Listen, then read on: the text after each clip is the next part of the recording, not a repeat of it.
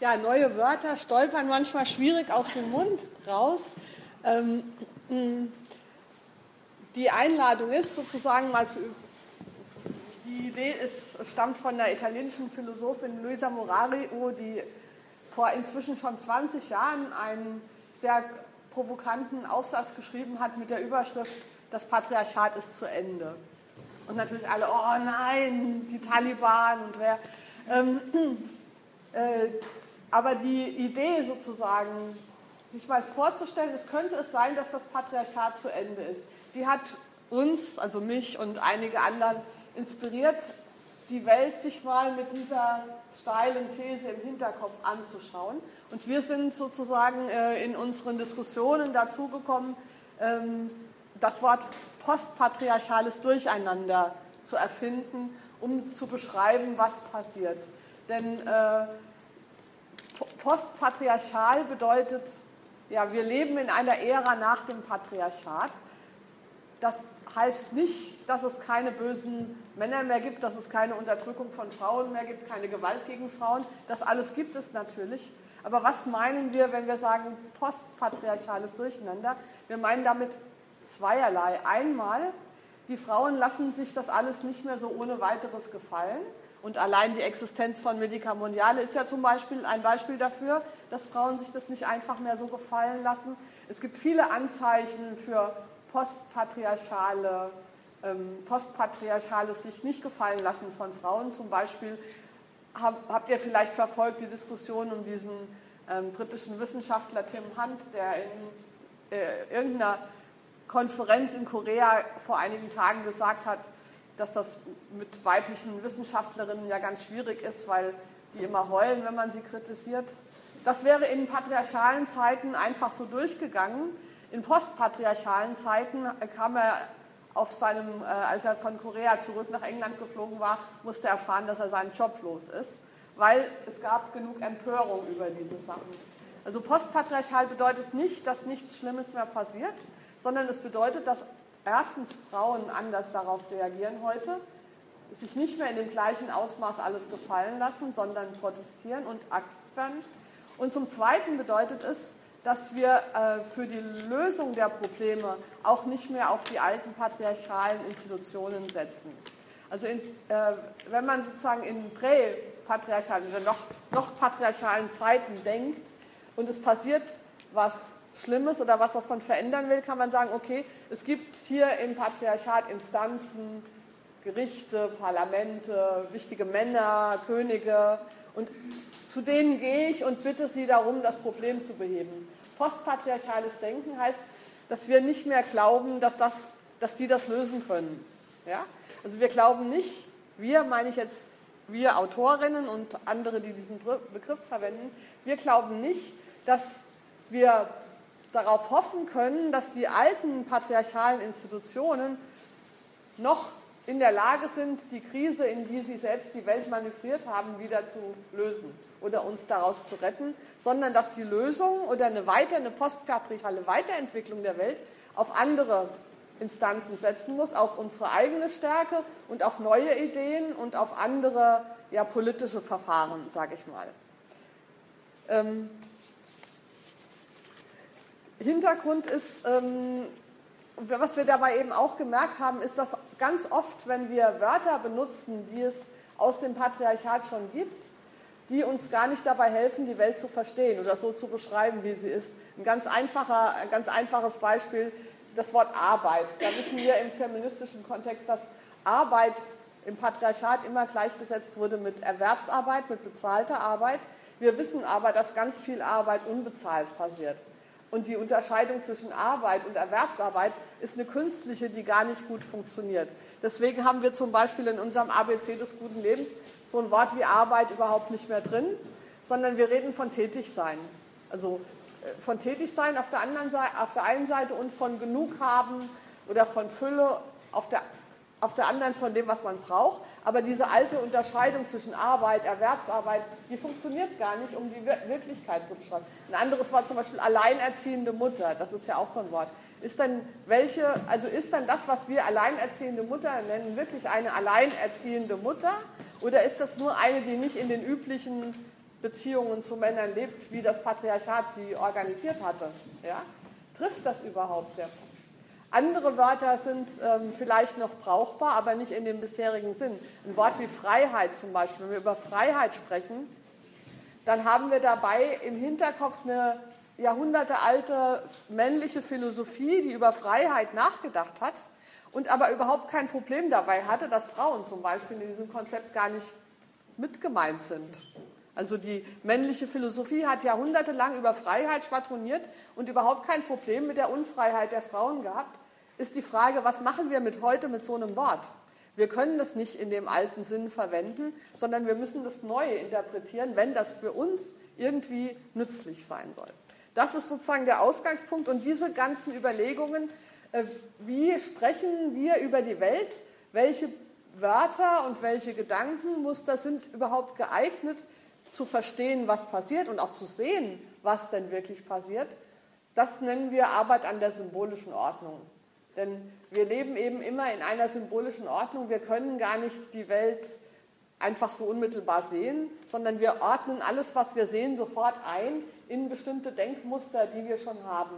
Und äh, wichtig ist eben zu sehen, wenn man ähm, die Welt verändern will, das ist meine These, in einem wenn man das postpatriarchale Durcheinander aufräumen will, kann man nicht in den alten Denkmustern bleiben. Dann gelingt das nämlich nicht. Sondern wir müssen sozusagen raustreten und neue, neue Wörter, neue Ideen, neue Experimente probieren. Und das ist immer ein Zusammenhang. Also es ist nicht nur theoretisch, sondern äh, es ist immer ein Zusammenhang zwischen der Praxis und dem, wie man über die Welt spricht. Ähm, also die Frage ist, ähm, wie können wir die Welt zum Besseren verändern? Das ist ja die Frage jedes politischen Engagements. Ähm, und dabei bauen wir natürlich auch, also diese, diese Ideen, die ich jetzt vorgestellt habe, sind, stehen in der langen Geschichte des Feminismus. eigentlich ist die Grundlage dafür das äh, Buch Wie weibliche Freiheit entsteht von italienischen Feministinnen. Das ist schon 19 89 erschienen. Kennt das vielleicht eine von euch? Nur mal so, damit ich weiß. Na klar. Ähm, na klar. Einige, aber wenige. Also die, die Italienerinnen haben damals eine äh, neue politische Praxis vorgeschlagen und haben das kritisiert, was damals in Deutschland sich sehr etabliert hat, nämlich eine Polit Gleichstellungspolitik. Also eine Politik, die glaubte, das Problem an den Frauen ist, dass sie nicht mit den Männern gleichgestellt sind, und äh, dann äh, ja, diese ganzen Gleichstellungsstellen und so weiter eingerichtet hat und die äh, Idee, dass ähm, Poli feministische Politik darin besteht, Forderungen zu stellen an Parteien, an Institutionen, an Politiker. Die Italienerinnen sagten, das ist der falsche Weg. Wir müssen aufhören mit einer Politik der Forderungen und wir müssen aufhören damit zu hoffen, dass die Welt, also die Institutionen, so wie die Männer sie für sich erfunden haben, unsere Probleme lösen werden. Und sie haben als alternative Praxis vorgeschlagen, das, was in Deutschland dann unter dem Stichwort Affidamento bekannt wurde. Mit Affidamento, das ist ein italienisches Wort, das lustigerweise eben eigentlich einfach sich anvertrauen heißt, aber in der deutschen Übersetzung von diesem Buch nicht übersetzt wurde, sondern im italienischen Original stehen gelassen wurde. Deshalb wurde das in Deutschland sozusagen so eine Art Label. In Italien ist das gar kein Label, sondern einfach ein Wort. Es heißt sich anvertrauen und bedeutet, dass eine Frau, die frei ist, ähm, also die Freiheit der Frauen dadurch entsteht, dass Frauen sich mit ihren Wünschen, mit ihrem Begehren anderen Frauen anvertrauen. Dass wir also auf eine Weise Beziehungen unter Frauen etablieren, die uns dann dabei unterstützen, in der Welt diejenigen Projekte umzusetzen, die uns am Herzen liegen. Also das, was wir von der Welt wollen, müssen, können wir sozusagen umsetzen, indem wir Affidamento-Beziehungen zu anderen Frauen eingehen. Ähm, und damit ist eben auch klar, dass es bei Feminismus, das ist oft so, ein, ähm, so, ein, so, ein, so eine Miss Interpretation, die sich aber in ganz vielen Hirnen reingegraben hat. Die Vorstellung Feminismus, da ging es um die Lage der Frauen ähm, und um die Verbesserung der Situation der Frauen. Das ist aber nur ein, ein Symptom oder ein, ein, Mittel zum Zweck. Im, Im Prinzip geht es im Feminismus um das Verhältnis der Frauen zur Welt. Also um die Vorstellungen, die Frauen davon haben, wie eine gute Welt sein soll. Dazu gehört natürlich, dass Frauen nicht geschlagen oder vergewaltigt oder sowas werden, dass Frauen nicht in Armut leben. Aber zu einer guten Welt gehört noch viel mehr als nur die Verbesserung der Situation der Frauen. Die These ist, wenn eine Welt, in der Frauen gut leben und in der Frauen selbstbestimmt leben und mitgestalten können, wie die Welt ist, ist eine bessere Welt. Und die Frage sozusagen, die der Feminismus stellt, ist, wie können wir die Welt verändern? Wie wollen wir sie, also wie wollen wir die Welt haben und wie kommen wir dahin? Das ist sozusagen die, die, die Frage. Luisa Muraro hat auch mal gesagt, in Bezug auf die zweite Frauenbewegung in den 70er Jahren, wir Frauen wollten damals die Welt radikal verändern und dann kamen die Politiker und haben uns die Gleichstellung angeboten, sozusagen als, als Deal. Ja? Ähm, hört doch auf mit euren radikalen Weltveränderungen, sondern hier, ihr seid gleichgestellt, damit ist doch alles gut. Aber damit ist überhaupt nichts gut. Ich sage das immer an so einem Beispiel, wenn wir, äh, wenn wir die Schere zwischen Arm und Reich angucken und die Verteilung von verschiedenen Arbeiten, die ist ja geschlechtsspezifisch. Das sehen wir am Gender Pay Gap oder dass Frauen die ganze unbezahlte Hausarbeit immer noch machen und all diese Themen. Und dann sage ich immer, was würde uns denn um, für die Lösung dieser Themen zum Beispiel die Gleichstellung nützen, wenn wir überall 50-50 hätten, ja, und wenn bei den Obermanagern und den Reichen 50 Prozent Frauen und 50 Prozent Männer wären, aber bei den schlecht bezahlten Putzfrauen auch 50 Prozent Männer wären, aber die Un Gerechtigkeit als solche würde bestehen bleiben, nur gerecht über die Geschlechter verteilt. Damit wäre doch überhaupt gar nichts gewonnen. Das ist doch nicht das, wofür wir feministischerweise kämpfen, dass wir die ungerechten Verhältnisse gerecht über Frauen und Männer verteilen. Nein, das ist nicht der Zweck. Der Zweck ist, die ungerechten Verhältnisse insgesamt zu verbessern. Äh, in dem Zusammenhang, was auch ganz wichtig ist, äh, ist, dass man sehen muss, es gibt kein gemeinsames Wir der Frauen. In manchen Teilen des feministischen oder frauenpolitischen Diskurses hat sich das so eingebürgert, über die Interessen der Frauen zu sprechen. Und äh, dieser Affidamento-Ansatz, sage ich mal, ähm, hat äh, betont, dass es kein gemeinsames Wir der Frauen gibt, weil Frauen vor allen Dingen unterschiedlich sind.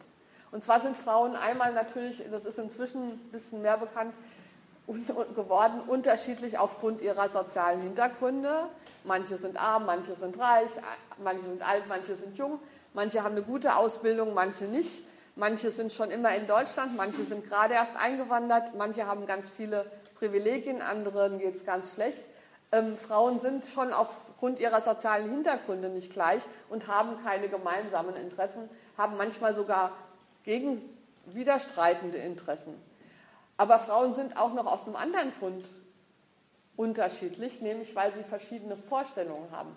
Wenn ich sage, es geht im Feminismus darum, die, die Visionen und Ideen der Vorstellungen der Frauen, wie die Welt sein soll, umzusetzen, dann heißt das ja nicht, dass alle Frauen dieselbe Idee davon haben, wie die Welt sein soll, sondern Frauen haben ganz unterschiedliche, wahrscheinlich auch hier ihr unter euch, aber erst recht wenn wir jetzt zum Beispiel, sage ich mal, noch Queerfeministinnen hier hätten oder CDU-Landfrauen oder so, dann würden wir ganz schnell sehen, dass Frauen sehr unterschiedliche Vorstellungen davon haben, was gut ist für die Welt. Und die Idee ist, äh, dass ähm, weibliche Freiheit eigentlich nicht bedeutet, dass wir diese Vielfalt an möglichen Frauenmeinungen sozusagen auf einen gemeinsamen Nenner bringen und äh, versuchen daraus irgendwie eine eine Resolution zu schreiben, auf die wir uns alle einigen können, die dann natürlich ganz langweilig ist, weil, weil das ja nur noch Floskeln sein können, wenn sich die ganzen unterschiedlichen Frauen darauf einigen können, sondern dass wir diese Unterschiede eher fruchtbar machen, weil sie uns helfen, was von der Welt zu verstehen und uns eigene Ideen weiterzuentwickeln, weil wir uns dann an bestimmten Punkten verbünden können, an anderen aber auch streiten. Also nicht zu versuchen, die Situation der Frauen oder das, was die Frauen wollen, irgendwie zu zu vereinheitlichen, sondern eher zu sehen, dass es spannend ist, mit Frauen darüber zu reden, gerade wenn sie anderer Meinung sind als ich selbst. Das ist auch schon wieder eine symbolische Verschiebung, weil in der alten patriarchalen männlichen symbolischen Ordnung Unterschiede immer als Gefahr gesehen wurden, weil Männer, sobald sie Unterschiede zwischeneinander, untereinander feststellen, dazu tendieren, dann die Waffen auszupacken und sich gegenseitig umzubringen. Aber das ist nicht gesagt, dass das für Frauen genauso gelten muss. Also das ist, ist auch nicht gesagt, dass es für Frauen ganz anders ist. Wir wissen nicht, wie es für Frauen ist, weil wir noch nie die Welt nach unseren Maßstäben gestalten konnten. Aber zu sagen, sozusagen, Streit und Konflikt ist auf jeden Fall was Schlimmes. Und wir müssen uns unbedingt immer einigen, damit wir uns, weil wir uns anderenfalls die Köpfe einschlagen würden.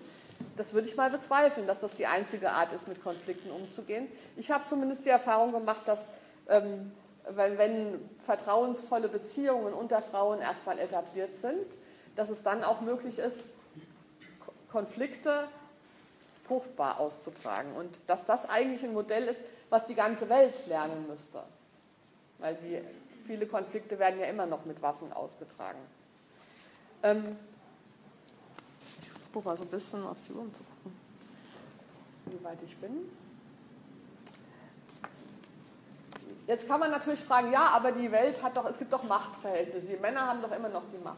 Es gibt aber doch, wir müssen ja auch irgendwie, es ist sehr schön, wenn wir sozusagen untereinander diese vertrauensvollen Beziehungen haben, aber wie gehen wir dann mit der Macht in der Welt um, die es ja real gibt? Und das ist ähm, eine gute Frage. Ähm, und da haben wir uns auch schon in verschiedenen Tagen immer wieder mit beschäftigt. Und was mir dabei wichtig ist, ist, dass ähm, tatsächlich ich die Erfahrung habe, dass in dem Moment, wo ich diese Affidamento-Beziehung zu anderen Frauen habe, ich stärker bin, um mich mit den realen Machtverhältnissen auseinanderzusetzen, weil mein Maßstab ein anderer ist. Ich erkläre euch das an, am Beispiel meiner Arbeit. Ich bin Buchautorin und Journalistin. Das heißt, ich bin mit dem, was ich tue, immer wieder damit konfrontiert, dass es Macht in der Welt gibt. Zum Beispiel Redakteure, die ihre eigenen Regeln haben, die zum Beispiel keine inklusive Sprache wollen oder die meine Themen total unwichtig finden oder die wollen, dass man über Frauen und Männer immer nur in bestimmten Klischeebildern spricht. Das heißt, ich muss sozusagen, um in dieser Welt meine Arbeit machen zu können, bin ich mit den Machtverhältnissen dort konfrontiert. Ähm, aber ich merke dadurch, dass ich, ähm, dass die, die sind für mich aber nicht so wichtig, wie meine Freundinnen sind, mit denen ich politische Beziehungen habe. Also wenn ich zum Beispiel einen Text schreibe und äh, mir überlegen muss, ist der jetzt gut oder schlecht, also wir brauchen ja alle einen Qualitätsmaßstab für das, was wir tun, dann ist mir wichtiger, was zum Beispiel Dorothee Markert oder Ina Pretorius davon halten, als was irgendein Redakteur davon hält. Und das macht mich unabhängiger auch in den Verhandlungen mit den Redakteuren. Wenn die dann sagen, dein Text ist schlecht, den drucken wir nicht, dann ist das für mich keine Infragestellung der Qualität, sondern dann habe ich einfach eine Machtauseinandersetzung verloren an der Stelle. Aber ich fange jetzt nicht an, über mich selber nachzugrübeln. Oh, ich werde gar nicht mehr gedruckt, meine Bücher verkaufen sich gar nicht, weil meine Arbeit ist wahrscheinlich schlecht. Sondern ins Grübeln komme ich, wenn zum Beispiel meine Freundin Dorothee sagt, also was du da geschrieben hast, das ist ja Quark. Dann fange ich an nachzudenken, ja, vielleicht ist das wirklich Quark. Wenn irgendein Redakteur sagt, das ist Quark, dann denke ich, naja, wir stehen einfach auf unterschiedlichen Seiten. Ja? Und dann, und ich versteht ja, wie ich das meine, aus dieser Situation raus kann ich den Redakteuren oder den Verlagen oder was auch immer so äh, Erfolgsmaßstäbe sind, mit einem ganz anderen Selbstbewusstsein gegenübertreten. Und das ist ein Hebel, der mir dann natürlich hilft, hilft auch die Welt zu verändern, auch Ansprüche zu stellen. Wenn, weil ich nicht die Anerkennung innerhalb des Systems suche, sondern die schon in meinen eigenen Ordnungen gefunden habe. Oder auch nicht, aber jedenfalls brauche ich nicht die Anerkennung. Also es ist eben immer schwierig, einen politischen Konflikt auszutragen mit jemandem, von dem man eigentlich anerkannt werden will. Da hat man immer schon sozusagen, da steht man schon auf verlorenem Posten. Ähm, öffentlich Sicht, also wir haben dann auch so überlegt, wie ist das eigentlich, wenn wir aus unseren feministischen Netzwerken und, und äh, Szenen heraus in die Öffentlichkeit treten und uns und wir haben dann ähm, den Begriff geprägt einer Politik der Beziehungen. Weil wir haben festgestellt, dass für politische Projekte das Wichtigste gar nicht die äußere Form ist, also ist das ein Verein, wie genau lautet die Satzung und so weiter, sondern das Wichtigste ist, sind die Beziehungen zwischen denjenigen, die diese Projekte tragen und die in denen aktiv sind. Und äh, uns ist aufgefallen, dass ein ganzer großer Teil der Frauenbewegung eigentlich politisch so organisiert ist, dass sie eben nicht in diesen klassischen patriarchalen Organisationsformen äh, ist, sondern auf, äh, auf, auf Netzwerken beruht, die informell sind. Und wir haben dann mal äh, so das Wort des Netzwerks, das gefällt mir eigentlich gar nicht, weil ich dann immer so den Eindruck habe, vielleicht wirft eine ihr Netz über mich und fängt mich ein, ähm, sondern das, ähm, das Bild, was wir mal gefunden haben, sind von Wollfäden, die sich ähm, miteinander verbinden, aber unregelmäßig, also nicht so regelmäßig wie ein Netz und sich dann manchmal an bestimmten Stellen zusammenknäulen und diese Knäuel werden dann sichtbar in der Öffentlichkeit. Oder auch wie die Spitze eines Eisbergs. Es gibt eine, ein Geflecht von Frauen, die miteinander in Beziehung sind und manchmal, und ich glaube, Medica Mondiale ist zum Beispiel so eine Eisbergspitze, die sehr sichtbar ist in der Öffentlichkeit und auch in der deutschen Politik. Aber es ist sozusagen eben nur die Spitze des Eisbergs und unten drunter gibt es ein Netz von Beziehungen, zum Beispiel, dass ich Maria Zempier treffe. Ja?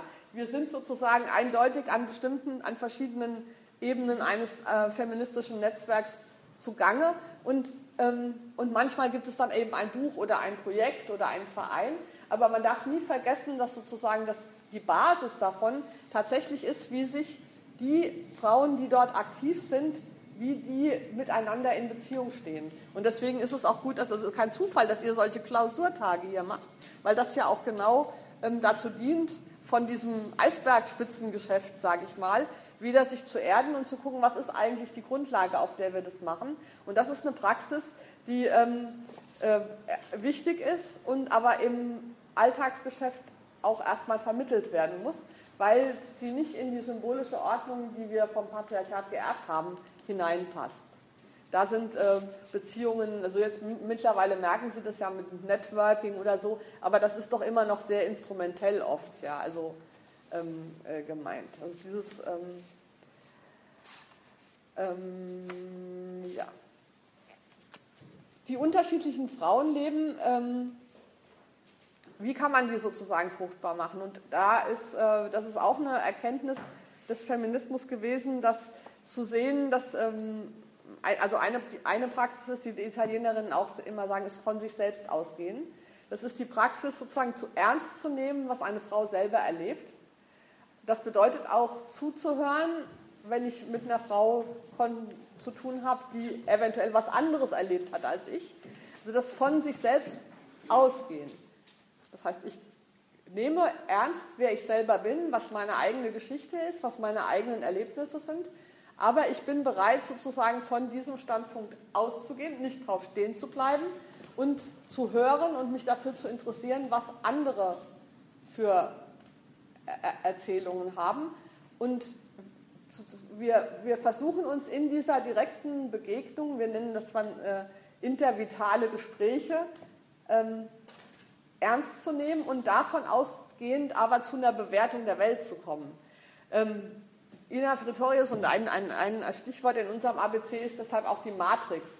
Die Matrix ist der Ort, wo einzelne Frauen reingeboren werden und das bedeutet, dass sie immer schon ähm, ein ganzes Gepäck haben von kulturellen, familiären, weltanschaulichen, religiösen und so weiter Hintergründen und dieser Standort jeder einzelnen Frau ist einzigartig. Das kann man nicht das kann man nicht pauschalisieren. Wir reden ja oft immer sehr pauschalisierend, nicht nur über die Frauen, sondern auch über die die Muslime oder die Jungen und die Alten und die was auch immer, ja.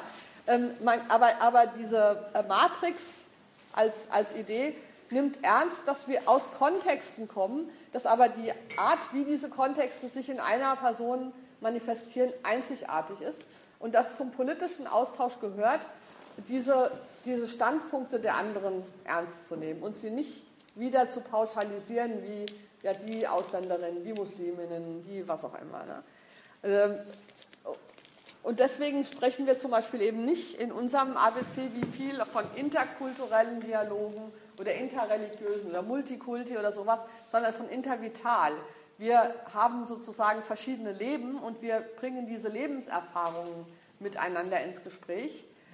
Ähm, und von da, von diesem Austausch ausgehend, kommen wir dann zu Urteilen darüber, wie denn die Situation ist, in der wir uns gerade befinden und was wir denn jetzt tun wollen und können, um mit dieser Situation umzugehen. Das ist sozusagen die Praxis des von sich selbst Ausgehens und des sich Anvertrauens an die unterschiedlichen Erfahrungen und Urteile anderer Frauen. Und das ist eine ähm, politische Praxis, die, ähm, ja, wie, wie, wie, soll ich das sagen, parallel zu, der, zu, der, zu den Formalien läuft, die es in der Politik so gibt, parallel zu Parteien zum Beispiel. Also von dieser Praxis ausgehend schwärmen wir, können, schwärmen wir dann sozusagen aus und suchen uns unser jeweiliges politisches Engagement, das dann auch was mit persönlichen Vorlieben zu tun hat. Ich zum Beispiel könnte nie in einer Partei sein, weil ich mich diesem äh, Fraktionszwang zum Beispiel gar nicht unterordnen könnte. Aber es gibt Freundinnen, die ich habe, mit denen ich in so einem Austausch bin, die, das toll finden, die gerne Sitzungen leiten und gerne Mehrheiten organisieren und so weiter. Ähm, es gibt, äh, und, und an, manche schreiben lieber gerne Texte, andere machen lieber was in äh, praktischen Hilfsprogrammen oder was auch immer. Also die Art und Weise, wie wir uns politisch engagieren, also da wurde ja auch lange drüber gestritten, auch in der Frauenbewegung. Soll man in die Parteien und Institutionen gehen? Soll man sich autonom organisieren? Wird man korrupt, wenn man in eine Partei eintritt? Oder ist man unpolitisch, wenn man draußen bleibt? Und diese ganzen Diskussionen führen, glaube ich, auf ein falsches Gleis, sondern die Frage ist, aus welcher Haltung heraus machen wir das, was wir machen? Und das können wir aber überall machen. Die neueste, eine neueste Unterscheidung, und damit komme ich dann auch zum Schluss, der Italienerinnen ist ein Buch, das ich zusammen mit Dorothee Margaret ins Deutsche übersetzt habe. Das heißt, Macht und Politik sind nicht dasselbe. Und das ist auch so ein bisschen äh, eine Arbeit an dieser symbolischen Ordnung. Ihnen ist nämlich aufgefallen, dass wenn in Deutschland oder heute hier über Politik geredet wird, fast immer nur Machtpolitik gemeint ist. Also fast immer nur Parteipolitik und Politik zu machen wird gleichgesetzt mit irgendein Amt anzustreben und dann in dieser Funktion Macht auszuüben. Aber Macht und Politik sind nicht dasselbe, ist die These.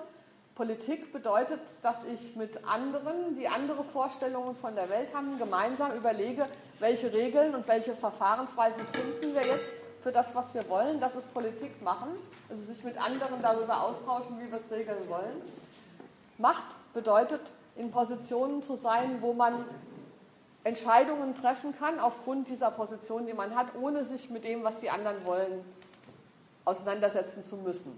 Ja, also als, als, und diese beiden Ebenen sind nicht dasselbe, aber sie sind immer miteinander vermischt und wir alle, wir alle haben auch Macht irgendwo. Also es ist natürlich auch eine, eine, eine Folge davon, dass wir eben jetzt diese 30 Jahre Gleichstellung, Emanzipation hatten. Das hat dazu geführt, dass wir Frauen Macht haben in verschiedenen Positionen. Nicht alle gleich viel, aber wir haben Macht. Wie nutzen wir die jetzt? Nutzen wir die sozusagen, um unsere Ansichten auch von oben nach unten durchzudrücken? Oder nutzen wir das, um der Politik im eigentlichen Sinn wieder mehr Raum zu geben? Und dieses Politik machen, wie können wir Politik machen in einer Welt, die Politik dauernd mit Macht verwechselt und deshalb ins Stocken gerät, aber die uns doch am Herzen liegt? Ich bin übrigens auch der Meinung, dass die sogenannte Politikverdrossenheit vieler Frauen und praktisch klagen ja alle Parteien darüber, dass sie keine Kandidatinnen finden äh, auf ihren quotierten Listen. Die Grünen schalten manchmal schon Anzeigen. Hilfe, welche Frau will bei uns kandidieren? Wir kriegen unsere Quote nicht voll.